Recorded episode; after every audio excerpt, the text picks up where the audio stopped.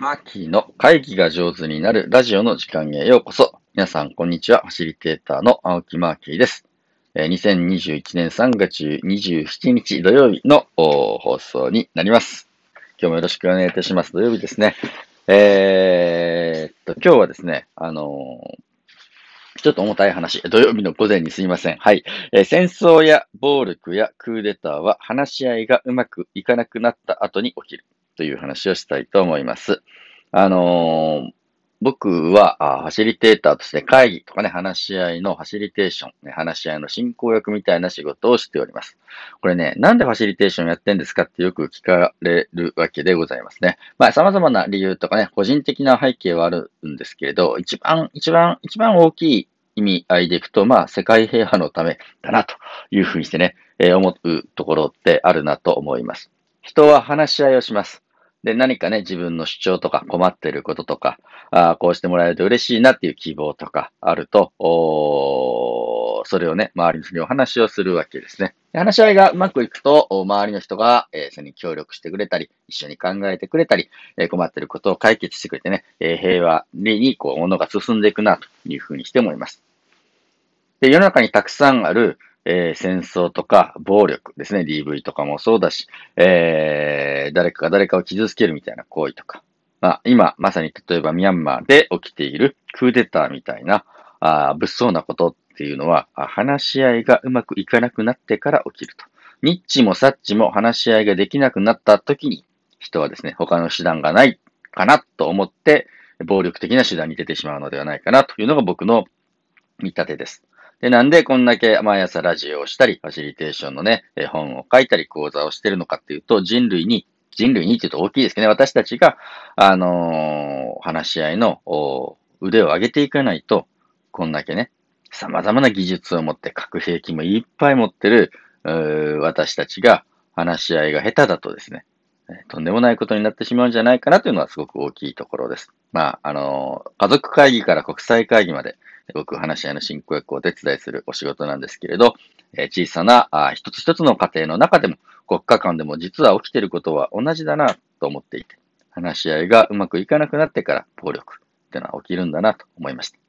で、今日こんな話をしようと思ったのは昨日ね、えー、僕が、あの、ミャンマーのある友人と、ズームでね、あの、話を聞かせていただくという会を持ったからです。でその友人は2015年ぐらいからですね、ミャンマー在住で、えー、現地でお仕事をされていて、で、現地でご結婚もされて、まあ子供もね、えー、生まれて、今家族4人で過ごしているらしいんですけれど、えー、皆さんもね、報道等で、えー、聞いてるかもしれませんが、2月の1日、えー、彼がね、会社に行くと、ネットが使えないと。で、テレビも見れないと。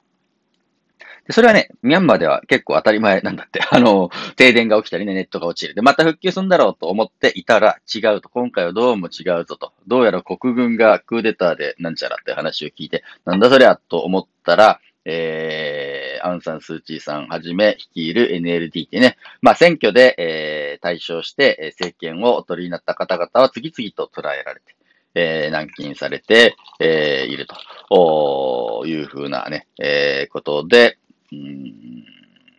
軍の人たちが政権を奪取して、えー、回している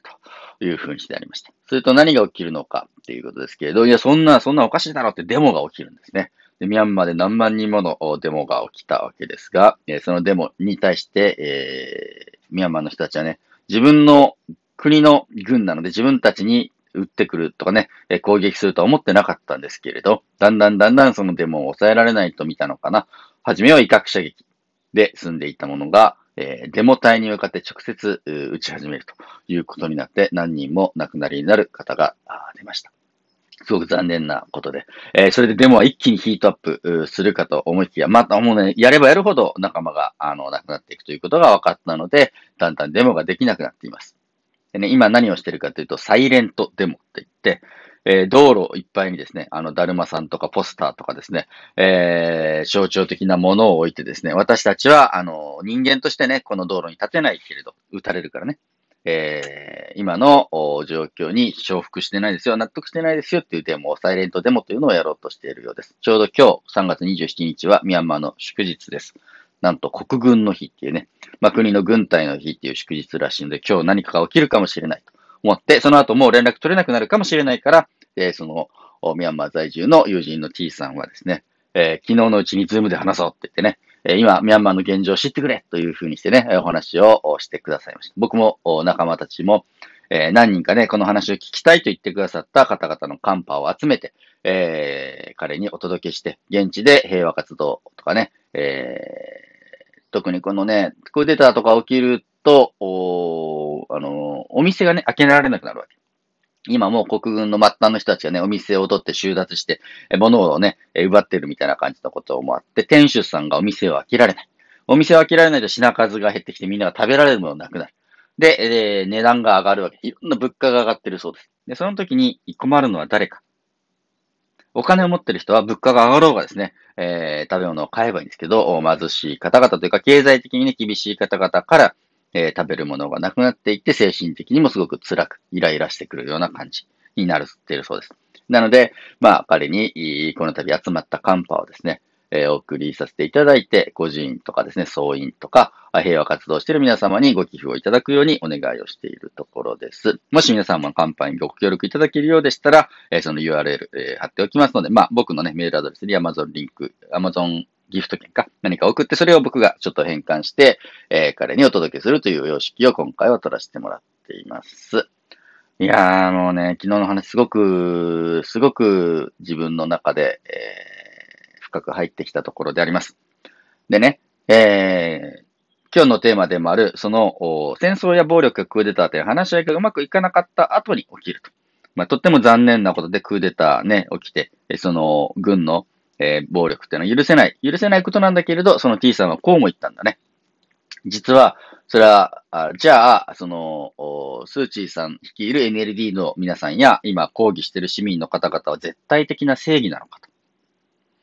で、主張はわかる。主張はわかるけど、その前の段階でね、軍の人たちは選挙があって、で、選挙にちょっと不正があったんじゃないのかなっていうぐらいの疑惑があった時に、まあ、大多数で選挙で勝った NLD 側の人たちは選挙の票を開封しようとしなかったとかね。えー、ちゃんとその時に対話に応じずですね、まあちょっと数がたくさんあったので力でえー、まあ、国軍からしたらね、押し切られそうな感じがしたんらしいですね。で、もう少し、もう少し手前の段階で、ね、軍の人たちが、あの、このままだと自分たちの居場所とかね、えー、持ち味が発揮できないんじゃないかっていう不安に対して、えー、数で勝った NLD 側が話し合いを一緒にできてれば、こんな風にならなかったんだけど、えー、今回はちょっとそのですね、事前の、おなんていうかな、やりとりがちょっと強引だったかな、みたいなこともおっしゃってみて、この辺非常に大事なとこだなと思っています。でね、えー、会議や話し合いの場面で力を持ってる人が力のない人をねじ伏せる場所になってしまいがちなんですけど、そういうふうにすると、ねじ伏せられた側というのはですね、ある種の力を持って抵抗しないといけなくなるわけです。まあ、今回は国軍がまずそういうふうに動き、で国軍が力を持ってグワンと制圧したので、市民側が、まあ、やはり別の力を持って抵抗せざるを得なくなっていくんだな。ああ、こういうふうな話を聞けば聞くほど本当に対話の力って非常に大事だなというふうにして思います。えー、この先、ミャンマーの人たち本当に苦しい思い、ね、大変な思いをして、えー、この、難局を乗り切っていこうというふうにして、えー、話し合いをし始めているところだと思います。今すぐ僕はミャンマーに行ってですね、ファシリテーターとしてお手伝いをしたいぐらいの、え気持ちですが、どうもそういう状況にも今はいかないので、え、できることなんだろうね、私たちに、日本人にできることは何だろうっていうテーマでブログを書いたり、えこういうトークイベントなどね、え開催してみておりますので、もしよろしければ皆さん、え僕のブログを見ていただいたり、カンパをいただいたり、え一緒にね、話し合いのお仲間に加わってくださればと思います。はい。今日は朝からですね、日曜日なのにちょっと重たいテーマですみません。え戦争や暴力やクーデターは話し合いがうまくいかなくなった後に起きるという話で、えお話をさせていただきました。えー、それでは皆様、良い週末をお過ごしください。ファシリテーターのマーキーでした。